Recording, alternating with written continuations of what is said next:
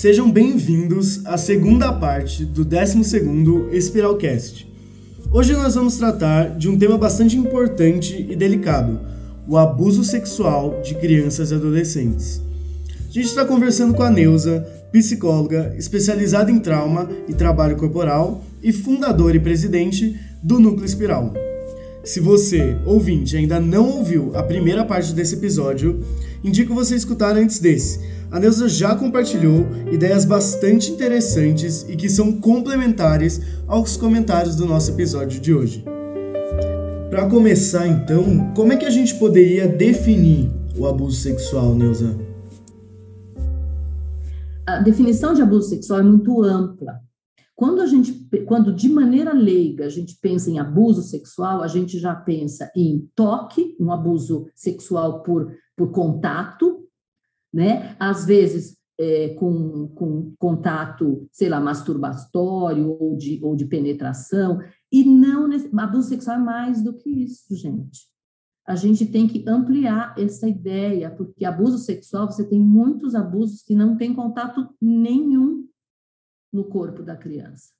Você tem a pornografia infantil, você tem a, é, o uso do corpo da criança para um filme, para um, um é, é, até para o uso mesmo, né, do corpo da criança junto com o abusador, mas a criança ele faz com que ele, o abusador faz com que a criança toque o corpo dele. Então, na realidade, no corpo dela, ela não vai ter marca nenhuma, ela não vai ter, não vai ali não vai aparecer nada, né? Mas você tem vários níveis de abuso sexual, né? E, e submeter a uma criança a, a, algo, ou mesmo que ela tenha que assistir pornografia ou tenha que assistir atos sexuais, porque colocam ela diante disso, isto é abuso sexual, porque ela não tem condição de desenvolvimento para interpretar o que ela está vendo e o que está acontecendo, o que está sendo dito para ela ou mostrado para ela.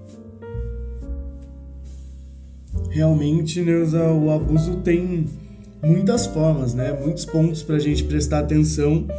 E como você mesmo disse, é, muitas formas que as crianças, os adolescentes até, nem entendem que estão sendo violados, né?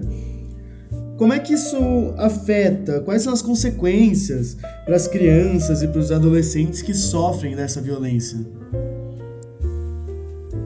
São várias também, de várias ordens, né? Consequências que podem ser é, físicas, tá? É, consequências comportamentais, elas são divididas em vários itens, tá? Consequências emocionais, consequências cognitivas, consequências sexuais, e, e, e quando eu falo consequência, eu estou dizendo sinais e sintomas, tá? Então, é, que sinais nós podemos ter emocionais de uma criança que possa estar tá vivendo um período de abuso, está sendo submetida a abuso, né? Aí você tem várias situações onde a criança pode se mostrar amedrontada, ela pode se mostrar constrangida, ela podia ser uma criança alegre, de repente ela fica triste num canto, de repente ela evita a, o contato com as pessoas, é, ou fica raivosa, hostil. Então, você pode ter aí, o, o mais, talvez mais importante, seria a gente perceber momentos de mudança então, o que eu estou dizendo é assim: quando você, pai e mãe, que conhecem muito bem o filho e que são atentos para o seu filho e sabem como ele funciona, quando vocês percebem que seu filho começa a mudar demais um tipo de comportamento, ah, ele nunca foi desse jeito, ou ele não quer mais ir na casa de fulano, ou você, você começa a perceber que ele vai dando, porque, gente, os filhos dão sinais. A gente precisa estar atento aos sinais. Crianças dão sinais de que aquilo não é confortável, de que aquilo não está bom.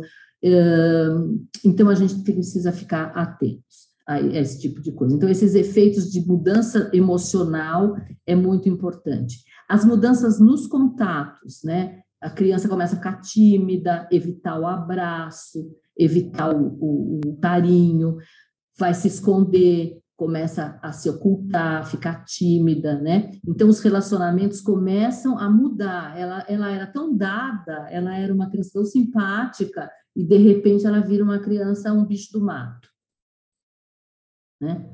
É, também tem o oposto, sabe? A criança que fica extremamente sensível, extremamente grudada nos outros, extremamente colada, porque e a criança que fica autossuficiente e não deixa mais ninguém fazer nada por ela e ela quer fazer tudo sozinha.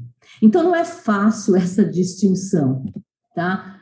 Um, quando os efeitos entram, né? Tem muitos dados que são assim: as crianças começam a fazer brincadeiras sexualizadas que não faziam antes. As crianças começam a entrar com este tema nos desenhos, nas histórias, nas brincadeiras, nos jogos, né? Então a criança começa a sentar no colo da mãe, querer beijar a boca da mãe, querer apertar o peito da mãe, coisa que ela nunca tinha feito antes. Então assim, por que essa criança passa a fazer uma coisa estranha? A criança também pode regredir no comportamento que ela já tinha adquirido, voltar a fazer xixi na cama, voltar a chupar dedo, voltar a ter comportamentos de dependência, ter problemas de sono, ter problemas de alimentação. Isso tudo são sinais muito importantes que a gente né, devemos ficar atentos.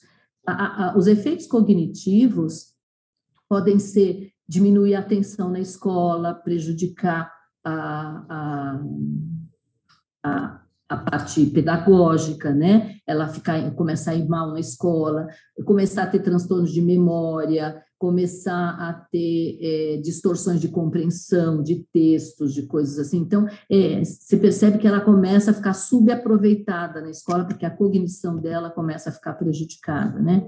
Os efeitos físicos são mais os efeitos conectados ou ligados a, ao, ao, abuso com, com toque, né? Então, se você tem algum tipo de hematoma, se você tem algum tipo de, de, né, de percepção no, no, no, próprio corpo da criança, né? Nas áreas genital, nas áreas retais, né? Se tem alguma coceira, alguma coisa assim que a criança se queixe, né? De coisas que o corpinho dela já estão mostrando, né, que alguma coisa teve ali, né? Uh, acho que a gente falou bastante de sinais, né?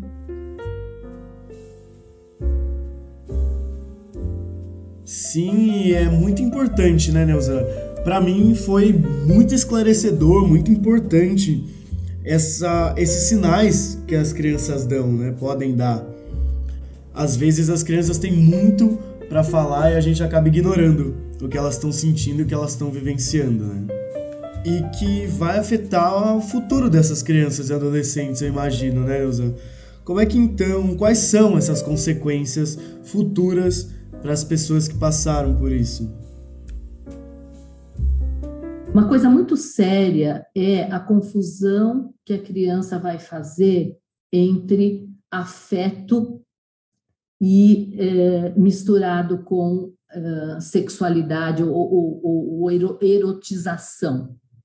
Né? Porque o que é ensinado, veja, quando é de alguém de dentro de casa, um pai, um padrasto, uma mãe, um, um vizinho, um, ami, um pai de amigo, um tio, um avô, é, pessoas que têm por por, por, por, necessidade, né, por, por dever, vamos dizer assim, cuidar daquela criança, né? O dever do adulto é cuidar da criança, tá? E o que a criança espera é, ela espera ser cuidada pelo adulto. Então, quando o adulto chega para ela e diz, olha, eu te adoro, eu te amo, sou eu que gosto de você, eu que cuido de você, mas faça isso, isso, isso, é, isso aqui é, e mistura afeto, mistura amorosidade com erotização, você há de convir comigo que nós temos um grande problema no futuro provavelmente um problema nas relações desta deste futuro adolescente adulto que vai ter problemas é, sexuais, problemas mesmo sexuais de interação com o parceiro, certamente pode chegar nisso, porque o, aquele corpo ele ele está maltratado, ele está machucado, ele não conhece amorosidade positiva, ele conhece dor. E dor psicológica, não precisa nem ser dor física né? E ele às vezes não sabe se comportar. E, é, e também questões de, de relacionamento, né? De entender o que é um vínculo, porque os vínculos ficam abalados, os vínculos ficam distorcidos. Se distorce o que é um vínculo.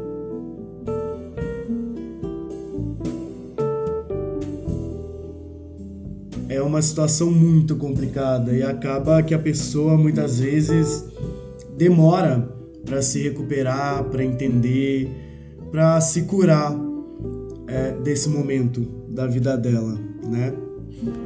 E são consequências também que, como a gente conversou no episódio 1, às vezes a pessoa nem percebe, né? Ou só percebe, demora também a perceber.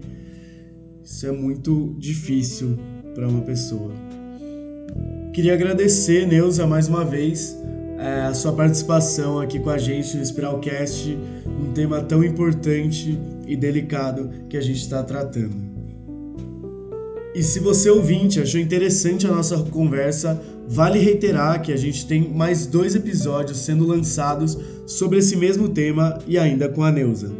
Neles a gente fala sobre mitos reproduzidos sobre o abuso sexual perfil dos abusadores ou abusadoras, desenvolvimento sexual das crianças, como os pais e responsáveis devem reagir e orientar, e algumas dicas de livros para educar as crianças sobre sexualidade. Vale também escutar os nossos outros podcasts sobre outros temas relacionados ao núcleo espiral. Também convido vocês a visitar as nossas redes sociais Núcleo Espiral, e o nosso site www.nucleoespiral.org.br. Muito obrigado e até o nosso próximo Espiralcast.